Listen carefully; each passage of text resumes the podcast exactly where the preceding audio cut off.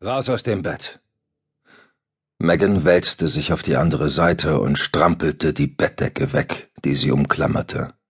Hoch mit dir! blaffte eine Stimme. Jemand schüttelte sie. Dad?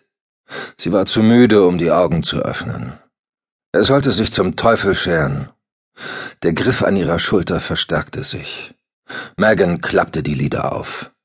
Die Ziffern des Funkweckers verschwammen vor ihrem Gesicht. Sie wandte den Kopf. In diesem Augenblick zuckte der Schein eines Blitzes durchs Zimmer.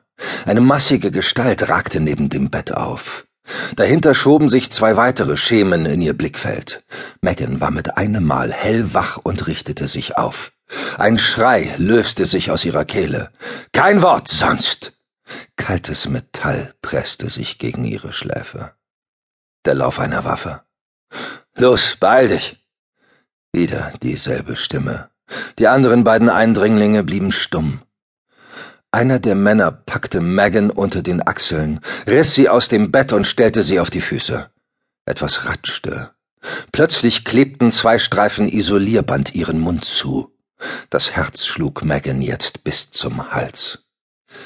Als der dritte Mann ihr einen Kissenbezug über den Kopf stülpte, entleerte sich ihre Blase. Urin lief warm ihre Beine hinunter. Verdammt! Der Wortführer schubste sie vorwärts. Dann spürte Megan, wie jemand sie notdürftig mit einem Stück Stoff reinigte. Scham schoss ihr in die Wangen und ließ sie schluchzen. Ihre Tränen durchtränkten den Bezug, der beim Einatmen ihre Nasenlöcher verschloss. Sie hatte panische Angst zu ersticken. Sie ballte die Fäuste und versuchte, ihren Atem unter Kontrolle zu bekommen. Gegen die drei Mistkerle hatte sie keine Chance. Megan ließ sich wie ein nasser Sack hängen.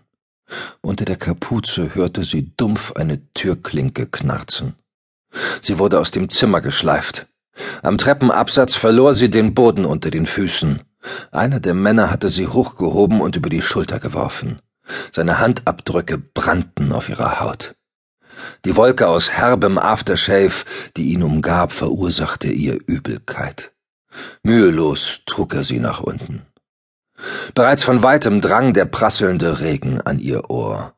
Das Geräusch wurde lauter, je näher sie der offenen Haustür kamen.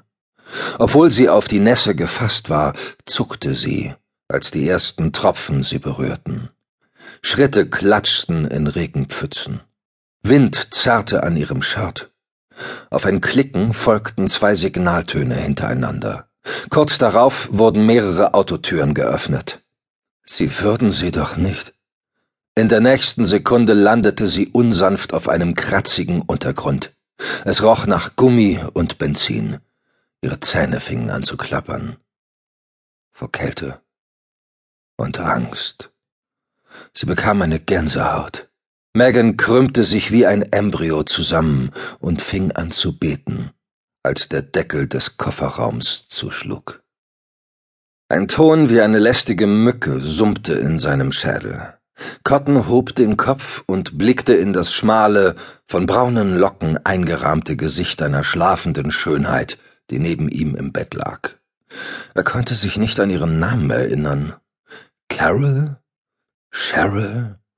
Irgendwas in dieser Richtung. Wenigstens sah sie bei Tageslicht genauso attraktiv aus wie im Dämmerschein seiner Stammkneipe. Beim Gedanken an die Unmengen Single Malt Whisky, die er am Abend in sich hineingeschüttet hatte, begann der Amboss zwischen seinen Ohren zu hämmern. Er befreite sich von ihrem Arm, der schlaff über seinem nackten Oberkörper lag, und begriff erst jetzt, warum er aufgewacht war. Jemand klingelte Sturm an der Wohnungstür. Cotton stöhnte und quälte sich aus dem Bett, griff sich das nächstbeste Kleidungsstück vom Boden und schlurfte zur Wohnungstür, gegen die nun auch eine Faust donnerte. Auf dem Weg bemerkte er, dass es keine Shorts waren, die er in der Hand hatte, sondern ein T-Shirt. Er hielt sich das Stück Stoff vor den Schritt und öffnete gähnend die Tür. Vor seinem Apartment stand Philippa Decker. Sie trug einen Kaschmirmantel, unter dessen Saum die Beine eines dunklen Hosenanzugs und elegante Pumps hervorschauten. Die langen blonden Haare hatte sie zu einem strengen Zopf zusammengebunden. Schwarze Ohrenschützer, auf denen ein paar Schneeflocken schmolzen, komplettierten